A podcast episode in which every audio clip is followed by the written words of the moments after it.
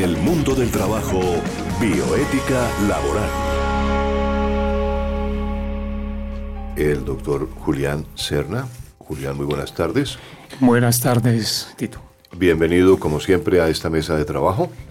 Y este servidor, Tito Martínez, les presentamos un cordial saludo a toda la audiencia de Unipiloto Radio en Colombia y en el mundo entero.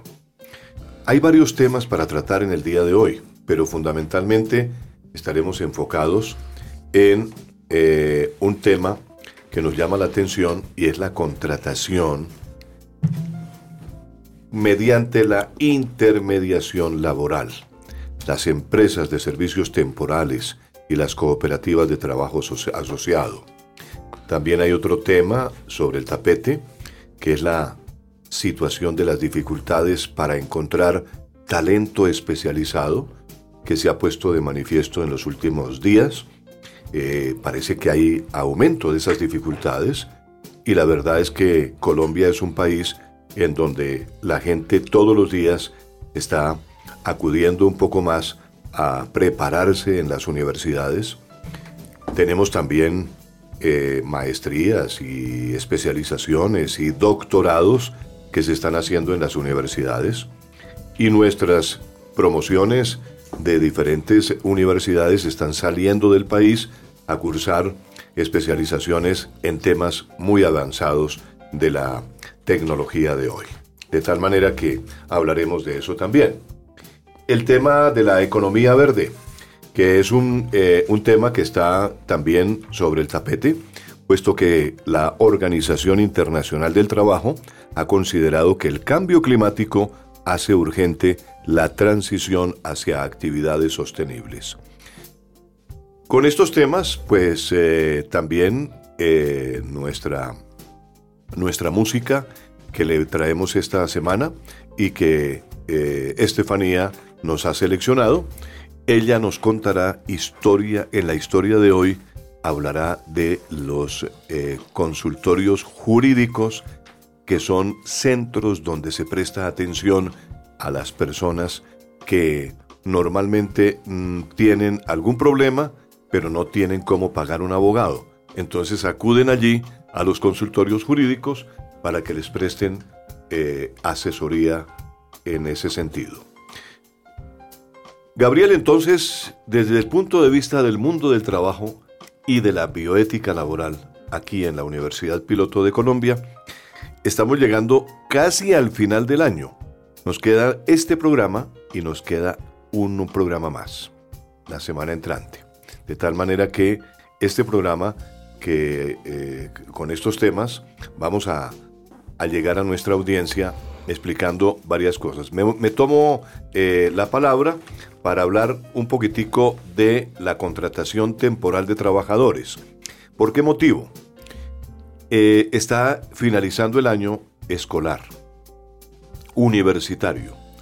Es el momento en que los muchachos y las muchachas que están estudiando en la universidad eh, pues quieren trabajar, ganarse unos pesitos de final de año.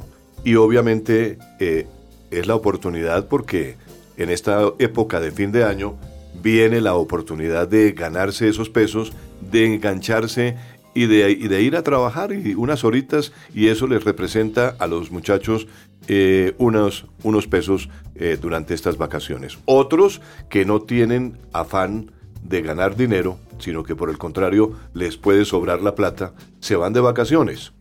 Pero aquellas personas que tienen necesidad de dinero eh, aprovechan para trabajar. En Colombia, la contratación temporal, nos dice el periódico El Nuevo Siglo de la semana anterior, que crece cada día y está migrando a cargos de media y alta gerencia, ganando popularidad en este segmento y posicionándose como una alternativa atractiva para las compañías, por ejemplo, en reemplazos por maternidad o por incapacidades prolongadas.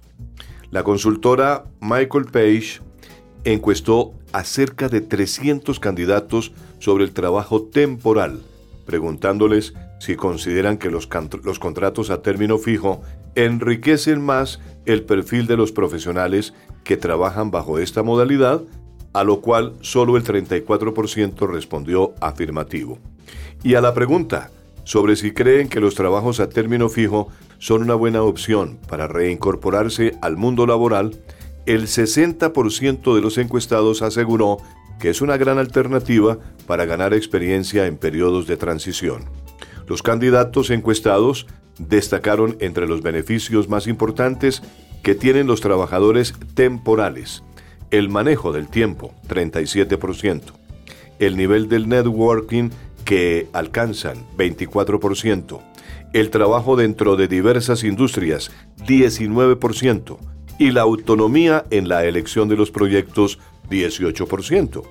En el mundo esta figura de contratación es muy utilizada para proyectos especiales o cargos que requieren una tecnicidad específica. La especialización está tomando fuerza en la contratación temporal con una creciente tendencia dentro de las empresas de recurrir a trabajadores temporales eh, gerentes interinos, por ejemplo, para puestos más especializados. Por ello, la consultora Michael Page realizó un estudio en los países donde opera con el fin de saber las percepciones que tienen los profesionales y las empresas sobre el trabajo temporal especializado y los gerentes interinos. El estudio concluyó que los empleados consideran positivo el trabajo temporal especializado, especialmente los trabajadores de los siguientes países y regiones, el Reino Unido e Irlanda, con el 75% de los empleados temporales encuestados. Latinoamérica con el 68% y en algunos países de Europa continental con el 72%, en los Países Bajos y el 64% en Francia y Suecia. Eso como abre bocas al tema de la contratación temporal, del tema central que nos asiste hoy, que es la intermediación laboral, las empresas de servicios temporales, las cooperativas de trabajo asociado, que es un tema que ya lo hemos tratado aquí, pero que como se aproxima realmente una época en que hay mayor contratación temporal, que es el fin de año, entonces nos eh, llama la atención hacer énfasis en esto, ¿no es cierto, Gabriel? La legislación contempla diferentes modalidades en la intermediación laboral para que la gente pueda vincularse temporalmente a una empresa. Los conceptos son cooperativas de trabajo asociado, sindicatos a través de los contratos sindicales, las empresas de servicios temporales y las cooperativas de trabajo asociado. Todo esto puede ser mediatizado por medio de las cajas de compensación familiar que la ley las faculta para que generen agencias de colocación de empleo. Entonces, en este programa es importante dirigirnos a la población vulnerable, en este caso los jóvenes trabajadores que son, como nos habla Tito, muchachos que en esta época de vacaciones necesitan un ingreso y les da esta alternativa legal pero siempre y cuando se le dan unas garantías mínimas. ¿Cuáles son esas garantías mínimas? El hecho de que usted vaya a trabajar, que usted joven, eh, está en intermedio de su semestre, va a trabajar en algún sitio específico, no quiere decir que le tengan que pagar, como dicen en la calle, volador hecho, volador quemado, por hora. No, no le tienen que pagar únicamente por la hora, sino que precisamente a través de la legislación de la temporalidad se establece que cualquier trabajo, así sea por un tiempo limitado, goza de prestaciones, o sea, cesantía, interesa a las cesantías, prima, vacaciones, seguridad social, afiliación a riesgos profesionales, y afiliación a una caja de compensación familiar. Lo único que es a diferencia de trabajos no temporales es que solamente va a trabajar por ese tiempo y la empresa no tiene que indemnizarlo esa intermediadora laboral, que puede ser un contrato sindical, que puede ser una empresa de servicios temporales, que puede ser una agencia de eh, a través de una agencia de colocación de empleo o una cooperativa de trabajador asociado, lo único es que no tendría que indemnizarlo porque se acabó el contrato de trabajo. Es para eso, por eso su nombre es concreto, temporales. La ley es sabia. La ley ha venido ajustando las necesidades que se ven sobre todo ahora por la tecnología abocada a trabajar por tiempos muy específicos. Entonces la ley que dice, sí señor, mire estas figuras y las ha venido reglamentando. Una de esas últimas reglamentaciones es el decreto 4369 del 4 de diciembre de 2006, que ahí trató de equilibrar algunos vacíos jurídicos por los cuales algunas empresas de mala fe se aprovechaban de las personas. Entonces, toda esa legislación que no necesita usted sabérsela de memoria, pero sí saber que la puede referenciar para que se garanticen sus derechos mínimos laborales, se encuentra dentro del concepto que llama doctrina y alcance de la temporalidad laboral. Toda una jurisprudencia que le permite a las empresas, porque también ellas tienen picos de producción, tienen momentos en que eh, necesitan muchas personas y después no, pues se pueda trabajar decentemente. Concepto de trabajo decente que también tiene que ver ahora con toda la crisis que hay, con las economías verdes, la economía circular y el cambio climático. Julián, ¿qué, temas nos puedes profundizar de este, de la, del cambio climático, las economías verdes y el empleo?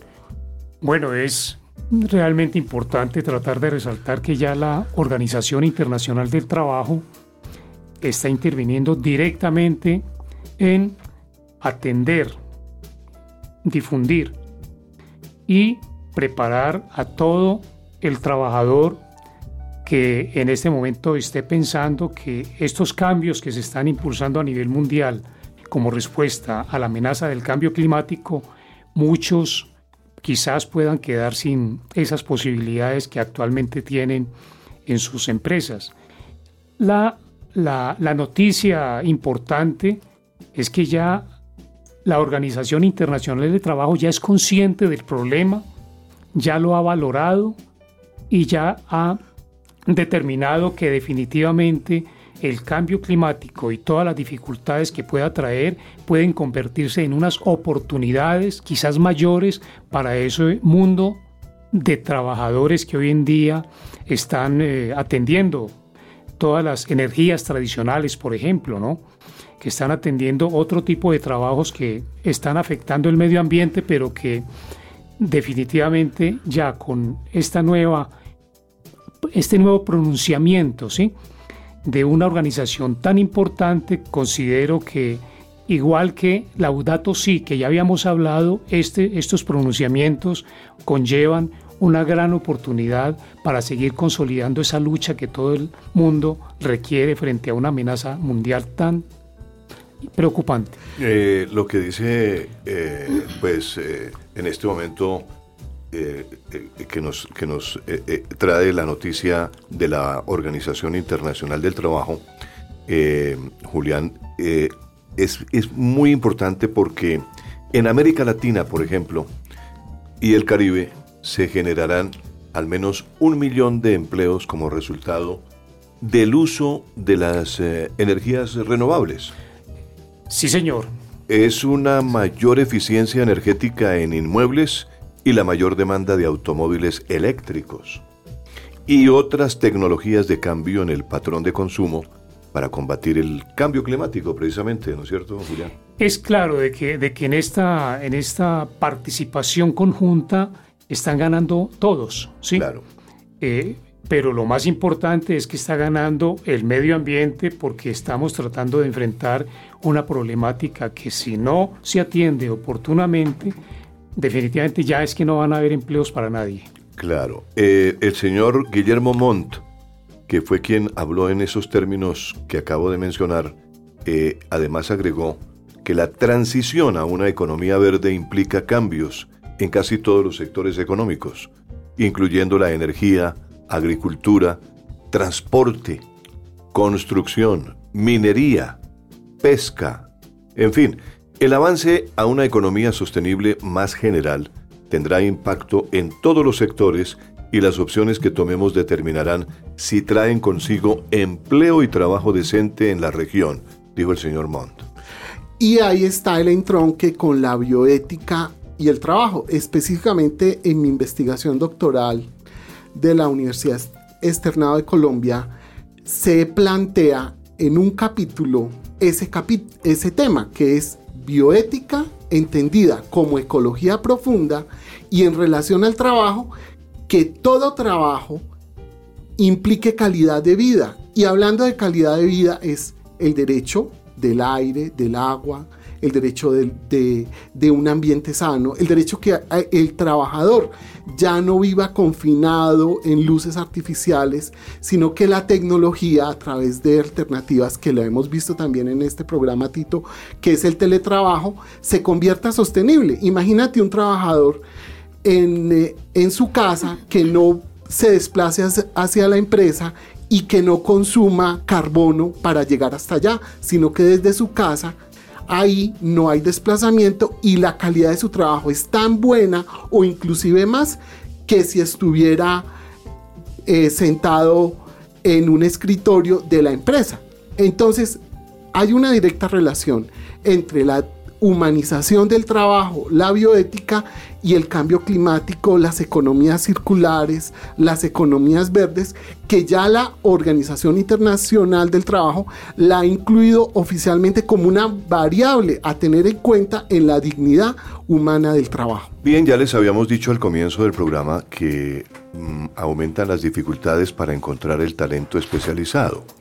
El periódico Portafolio de fin de semana anterior hizo un, recuento de un estudio eh, hecho por una compañía Hayes, eh, en donde la brecha entre las habilidades que tienen los postulantes a un cargo y lo que los empleadores están buscando se incrementó ligeramente en todo el mundo en el año 2018. Pero oigan esto que es muy importante, Colombia es la tercera nación con un mayor puntaje negativo. Reclutar personal especializado para las empresas se está convirtiendo en un reto a nivel mundial. Según el más reciente estudio de la firma multinacional especializada en selección de cargos gerenciales, Hayes y Oxford Economics. La razón principal, de acuerdo con las conclusiones publicadas recientemente, es que la brecha de talento entre las habilidades de los trabajadores y las deseadas por los empleadores está creciendo. Así, según la evaluación, en la que participaron 33 países este año, el puntaje general del denominado Índice Global de Habilidades aumentó ligeramente de 5.3 a 5.4 de un total de 10, mostrando un comportamiento ascendente que refleja mayores dificultades para encontrar colaboradores con las habilidades y competencias requeridas. Sin embargo, los investigadores destacan que este puntaje no refleja la situación definitiva de todos los países, pues cada uno es un caso particular, sino que sirve como insumo para analizar el panorama a nivel global. No obstante, la tendencia negativa se vio en 16 de los 33 países particularmente participantes, casi la mitad de la muestra, y de hecho según el documento, el comportamiento de las naciones donde la brecha de talento está creciendo tiene un mayor impacto, puesto que cuentan con un mayor número de vacantes abiertas con una tasa más elevada de desempleo a largo plazo. Eh, de todas maneras es importante anotar que si nosotros vemos diariamente las, los requerimientos de los avisos de prensa eh, buscando eh, colaboradores, buscando empleados, buscando técnicos, buscando profesionales, nos damos cuenta de las exigencias que hay en esos avisos, ¿no? Entonces son avisos que, que llaman la atención, pero dicen, bueno, ¿quiénes están preparados para acudir a ese aviso de prensa? y muchas veces le dicen a uno esos avisos realmente que están pidiendo pregrado, posgrado, doctorado, eh, hablar uno o dos idiomas, eh, tener eh, más de cinco años de experiencia, lo cual ya coloca a mucha gente por fuera de la competencia para ese aviso. Y obviamente el caso de Colombia en el puntaje aumentó ligeramente, pasando de 6.3 en el 2017 a 6,4 puntos en el 2018, lo que evidencia un creciente aumento del desajuste de talentos y posicionó al país como la tercera nación con mayores dificultades para encontrar personal especializado. En la investigación se explica que la desaceleración del crecimiento del Producto Interno Bruto colombiano en el 2017 se ve reflejado en el hecho de que el mercado laboral haya tenido un leve crecimiento anual en su tasa de empleabilidad, durante los últimos meses de 2017 y los primeros del 2018. Julián, eh, estaba viendo yo que frente a esto, pues se habla de que a raíz de la publicación del de la sostenibilidad medioambiental con empleo, el director de la Organización Internacional del Trabajo para América Latina y el Caribe, José Manuel Salazar, afirmó que una economía sostenible y amigable hacia el medio ambiente puede traer muchos beneficios a los países de la región. Indudablemente, eso ya está definido y, y, qué grato es poder saber que una organización cuyos afiliados eh, tengan esas, esas eh, inquietudes actuales, pues indudablemente ves que la, la, panorámica es, eh, se hace bastante atractiva, ¿no? Claro. O sea, se van a crear otros, otros empleos. La, preocupación de la masa laboral grande de los países es que el cambio climático, o mejor, la lucha contra el cambio climático va a limitar empleos, ¿no? Pero, pero la OIT ya está definiendo que eso, pues no podemos ser, eh, tenemos que ser francos, va seguramente a sacar de, algunos empleos de, procesos productivos que ya no son amigables con el medio ambiente, que ya atentan contra el incremento de, la temperatura, pero, pero en, respuesta a eso la OIT está calculando también de que se, lo como usted manifestaba ahora, en, en solo eh, Centroamérica se generan un millón de empleos más, en el mundo se calcula 18 mil, 18 millones de empleos más, ¿sí? Y agreguémosle a eso un tema que hablamos en muy relacionado con lo que estamos en este momento, el, el, tema de la economía circular, ¿no? que se calcula que va a haber un incremento de 4 millones de empleos implementando esas políticas que se tienen. Son noticias realmente que hay que tener en cuenta para la situación del el futuro y naturalmente eh, dentro de esta situación eh, pues eh, tenemos eh, el informe de la OIT y el, el desarrollo de competencias y la complementariedad con políticas económicas de protección social y de diversificación productiva, que son un desafío que debe ser apoyado con procesos amplios de diálogo social para generar los empleos verdes que necesitan nuestras sociedades, según lo dicho por el señor Salazar. Y Hablando de esto, pues obviamente eh, el, aumento de las dificultades para encontrar talento especializado, eh, eh, pues mirándolo desde el punto de vista de Colombia, los territorios en los que se registraron menores índices de dificultad para encontrar personal calificado está, por ejemplo, China continental, 3.8, Bélgica, 3.9, Polonia 4.2, Hong Kong, que fue medido de manera independiente con 4.3 y República Checa con 4,4 puntos. O sea, por su parte, los países que manifestaron tener más dificultades en este aspecto, además de Colombia, cuyo puntaje fue de 6.4, es el tercero más alto del listado, fueron Luxemburgo con 6,7, Suiza con 6,7, Alemania y España con 6,3 y Rusia con 6 puntos.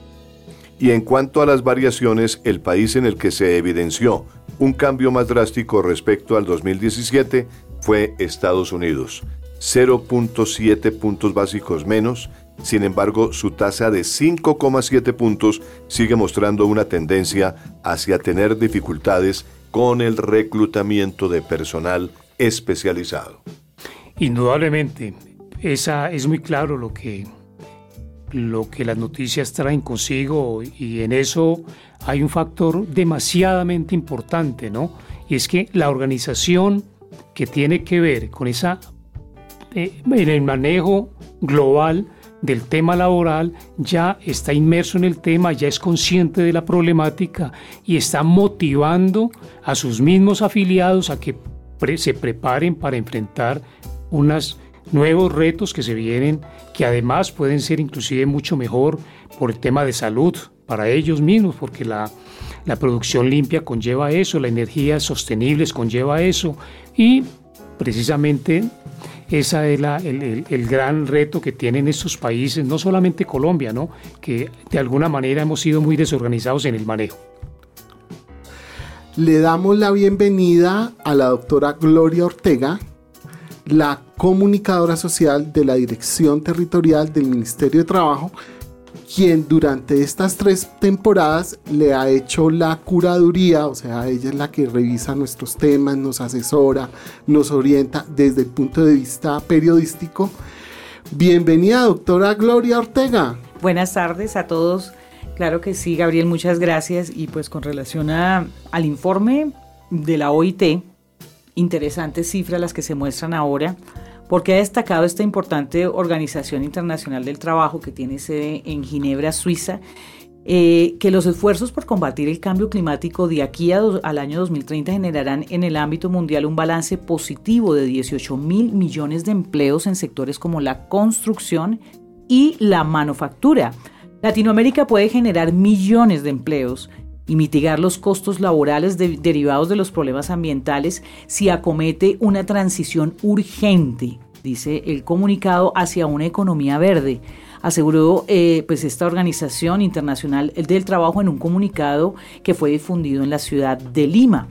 A raíz de esta publicación del informe Sostenibilidad Medioambiental con Empleo, el director de la OIT para América Latina y el Caribe, José Manuel Salazar, afirmó que una economía sostenible y amigable hacia, hacia, el medio ambiente puede tener muchos beneficios a los países de la región. Es indudable que el mundo del trabajo está intrínsecamente relacionado con el medio ambiente. Y no solo el mundo del trabajo, en realidad creo que todas las actividades económicas, comerciales, todo lo que signifique producción, avance y desarrollo tiene que estar ligado obligadamente con el medio ambiente. Indicó que es necesario tomar medidas que permitan aprovechar las enormes oportunidades que el planeta nos ofrece para lograr una sostenibilidad. Pero también hay que enfrentar de manera efectiva sus amenazas en la transición de industrias tradicionales para convertirlas en industrias más ecológicas.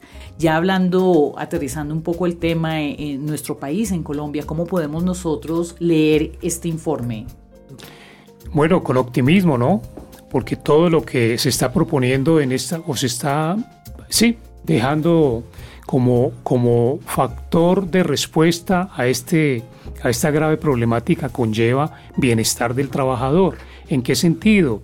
Eh, en el sentido de que el empleo no se va a reducir, al contrario, se considera que se va a generar empleo, ¿sí? Que es una de las inquietudes que tiene la clase trabajadora en este momento, de que las energías, el cambio de energías eh, eh, insostenibles ya por energías limpias, que van a quedar una serie de personal sin oportunidades. No, la Organización Internacional del Trabajo está, está considerando esas, esas, eh, esas amenazas que se ciernen en este proceso de lucha contra el cambio climático y ya está poniendo sobre el tapete todo el llamado a todos los trabajadores. Cada año la Organización Internacional del Trabajo hace reunión, ¿no? Reunión con todos los países afiliados en el mundo y allí determinan qué camino se va a seguir en el futuro. Creo que este tema eh, de ecología eh, y de medio ambiente ya es tema obligado para todas las áreas en todos los sectores. Una pregunta, en el tema tecnológico, ¿qué pasa con la tecnología? ¿Afecta la tecnología el medio ambiente? Claro, si hablamos de la digitalización del trabajo, es ventajoso para mejorar las condiciones ambientales del trabajo. ¿Por qué? Porque ahorramos papel, ahorramos, como habíamos hablado en el trabajo, de ahorrar carbono en el transporte de los trabajadores. Entonces, la digitalización viene, digamos, hacia ser una aliada en el mundo del trabajo. Precisamente ahora hablando de los temas que tenemos nuestra periodista del Ministerio de Trabajo aquí en este programa, el Ministerio de Trabajo acaba de simplificar 20 trámites y los volvió digitales. Es muy importante y por eso este servicio público del programa El Mundo del Trabajo y la Bioética Laboral, que la gente sepa que el ministerio cuando llega un ciudadano allí no le puede declarar derechos, tampoco le puede hacer liquidaciones, pero aquí sí le vamos a informar y Estefanía nos va a decir dónde gratuitamente, en qué sitios y consultorios jurídicos se les puede atender a esos trabajadores que quieren hacer sus liquidaciones y saber sus derechos. En el mundo del trabajo, políticas públicas de Estado. Gabriel, de acuerdo con las políticas públicas de Estado, pues eh, se toman decisiones. Muchas veces se toman decisiones con respecto a lo que eh, llamamos nosotros la jurisprudencia que se emite en las altas cortes. Con respecto a la huelga, eh, pues todos sabemos que hace aproximadamente un año, un año larguito, estaba la huelga de Avianca. Esa huelga, pues fue declarada ilegal por la Corte Suprema de Justicia, sala laboral, ¿no? Sí, señor. Y allí precisamente se emitió esa sentencia y con base en esa sentencia la empresa tomó decisiones, como por ejemplo suspender personal, pilotos que salieron de la empresa, que fueron liquidados, y ahora, hace escasos días, nos llega la noticia de que la Organización Internacional del Trabajo dice que por ningún motivo el gobierno y los jueces de la República eh, mm, deben eh, en un momento determinado mm, declarar una huelga ilegal y mucho menos eh, las empresas deben las empresas no pueden hacer o pueden despedir a los empleados que participen en una huelga. Eso trae consecuencias, ¿no es cierto? Sí, eh, Colombia no está aislada.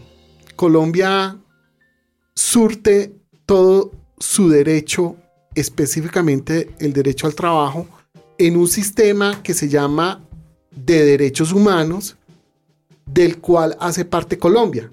Entonces, la OEA tiene el Sistema Interamericano de Derechos Humanos y no se agota solamente en los pronunciamientos de las altas cortes, sino en el derecho internacional humanitario.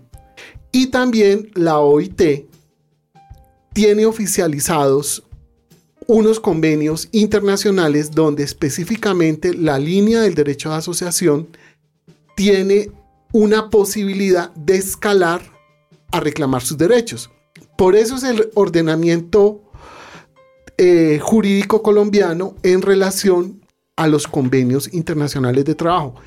Doctora Gloria Ortega, tú como eh, vocera del Ministerio de Trabajo que está pendiente de todos los eh, pronunciamientos del ministerio, ¿cuál ha sido el papel del ministerio en este conflicto colectivo de trabajo? Bueno, importantísimo todo eso que, están diciendo porque hay unos conceptos jurídicos internacionales que afectan los convenios ratificados por Colombia, en este caso el 87 y el 94 de la OIT, que se refieren directamente al derecho de asociación y de huelga, de asociación sindical.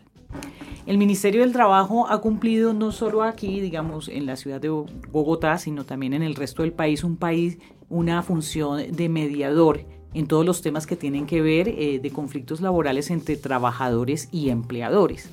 Estando allí y de acuerdo a unas condiciones eh, jurídicas y de tiempos, se definen tribunales de arbitramiento que son quienes toman las decisiones sobre el tema de la huelga. En este caso, en lo que ha sucedido con eh, Avianca, pues hay una discusión casi que nacional en tema de jurisprudencia porque la decisión de o el último pronunciamiento de la OIT que fue solicitado por la Central Unitaria de Trabajadores a principios de este año con relación a lo que sucedió en Avianca, pues nos ha dejado a todos un poco perplejos en torno a que se contradice con la decisión de declarar ilegal la huelga por parte de la Corte Suprema de Justicia. Eh, jurídicamente se habla de que en Colombia y en todo, digamos en Colombia principalmente, existe lo que se llama el bloque de constitucionalidad.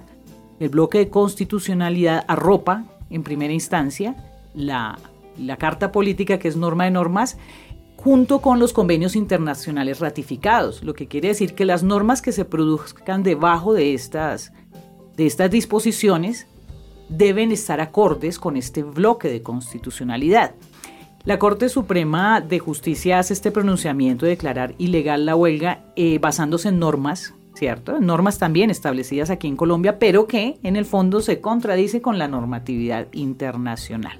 Y lo que realmente eh, el concepto em, en el cual basó eh, la decisión la Corte fue declarar el servicio de transporte aéreo como un servicio esencial. Público esencial. Un servicio público esencial. La OIT ha dicho no, no es un servicio esencial, ¿no?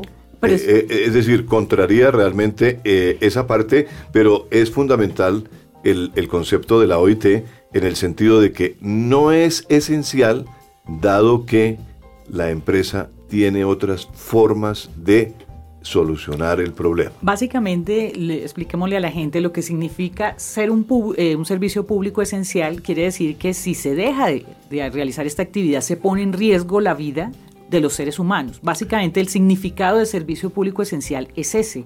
Si yo dejo de ejercer una actividad o esta actividad en el caso de los pilotos, más no de los controladores aéreos, hay que aclarar eso. Porque el controlador aéreo debe hacer, eh, digamos, ejercer su trabajo de seguridad cuando el avión está en el aire. Y efectivamente, si ellos dejan de realizar su trabajo. Ese sí es un servicio ese es un servicio público esencial y está contenido dentro de los resúmenes que redacta la OIT. Sin embargo, el, el servicio de piloto, en tanto no haya salido el avión se entiende, no está en riesgo la vida. No hay ningún riesgo. Claro. Ahora, fueron varios los argumentos que tuvo en cuenta la Corte Suprema de Justicia para poner freno a la huelga de Avianca, de los pilotos de Avianca, que están amparados por una asociación. Componencia del magistrado Rigoberto Echeverry, la sala laboral del Alto Tribunal señaló el 29 de noviembre del año pasado que el transporte aéreo en Colombia es un servicio público esencial y por tanto no podían incurrir en cese de operaciones. La OIT, sin embargo, concluyó algo distinto, que los pilotos sí tienen derecho a la huelga. A principios de este año, la Central Unitaria de Trabajadores le pidió precisamente a la OIT emitir un concepto técnico con base en cinco preguntas relacionadas con el ejercicio del derecho a la huelga en el transporte aéreo. Estas preguntas se enfocaron en planteamientos emitidos por la Corte Suprema en su fallo como la viabilidad del ejercicio de la huelga por parte de los trabajadores del transporte aéreo, las mayorías que se pueden exigir para declarar legal una huelga, la posibilidad de ejercer el derecho a la huelga de manera parcial en una empresa, por ciudades o por gremios, entre otros interrogantes. Y para resolver dichas inquietudes, el organismo internacional, en este caso la OIT, recopiló varios pronunciamientos que se han emitido en casos similares anteriormente, aunque señaló que esas decisiones se han tomado para casos individuales. El primer punto que entró a resolver la entidad es el del derecho a la huelga en los servicios de transporte general y aéreo. Para la OIT, el derecho a la huelga es un derecho legítimo al que pueden recurrir los trabajadores y sus organizaciones en defensa de sus intereses económicos y sociales, y constituye uno de los medios esenciales de que disponen para promover y defender sus intereses profesionales. Según la OIT, el servicio de transporte de pasajeros y mercancías no es un servicio esencial. se trata de un servicio público de importancia trascendental y en caso de huelga puede justificarse la imposición de un servicio mínimo. señaló en el documento al que tuvo acceso el diario El Espectador, que fue el que publicó esta noticia, y es un argumento que contraría la posición que esgrimió la Corte Suprema. En entornos sociales como el nuestro, el transporte aéreo asegura el suministro de bienes y servicios, con los que se garantizan derechos fundamentales como la salud, la educación, y se lee esto en la sentencia de la sala laboral, precisamente. No obstante, Tito, la OIT deja en claro que un servicio no esencial puede convertirse en esencial cuando la duración de una huelga rebasa cierto periodo o cierto alcance y pone en peligro la vida, la seguridad la salud de las personas. Igualmente afirmó que al ser un servicio público de importancia trascendental para la sociedad podría justificarse la imposición de un servicio mínimo en caso de huelga, lo cual no sería incompatible con los principios de la libertad sindical, y otro punto importante que tocó el organismo internacional es que nadie debería de ser objeto por esta situación de sanciones al querer realizar o intentar hacer una huelga, aspecto que fue denunciado por los pilotos en varias ocasiones. Los trabajadores y sus organizaciones deben poder recurrir a la huelga como medio legítimo de defensa de sus intereses económicos y sociales sin ser objeto de medidas de represalia antisindical. O sea que esa parte eh, seguramente eh, lo que ha dicho Gabriel desde el punto de vista de recurrir a un organismo supranacional como es la Comisión de Derechos Humanos, es muy posible que los pilotos de Avianca eh, estén pidiendo su reintegro y es posible que vengan eh, sanciones económicas para la empresa desde el punto de vista de que debe cumplir con el pago de salarios caídos. Es factible. y, viene este pronunciamiento de la OIT un día antes, recuerden, de un paro que se hizo aquí que tuvo bastantes estragos, que, que en, algunos, en algunos puntos de la ciudad se convirtió en crítico y podría ser catalogado no precisamente como un paro. Entonces, eh, sucedieron estos hechos eh, la semana que pasó.